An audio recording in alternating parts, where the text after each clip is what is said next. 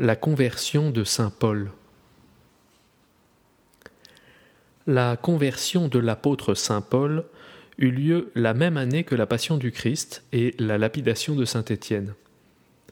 Mais cela n'est vrai qu'à la condition de considérer l'année comme la succession de douze mois, et non point comme l'espace compris entre le 1er janvier et le 31 décembre, car la crucifixion du Christ a eu lieu le 25 mars, la lapidation de Saint Étienne le 3 août, et la conversion de Saint Paul le 25 janvier.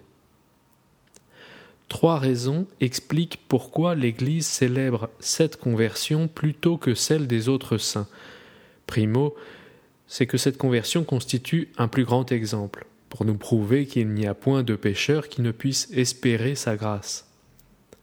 Secondo, c'est qu'elle provoque une plus grande joie, car l'Église s'est d'autant plus réjouie de la conversion de Saint Paul qu'elle s'était plus affligée de ses persécutions.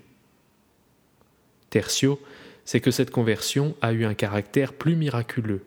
Dieu, ayant voulu montrer que, de son plus cruel persécuteur, il pouvait faire son plus fidèle prédicateur. Jacques de Voragine, La légende dorée, traduit du latin par Théodore de Viseva et lu par Hervé Gasser.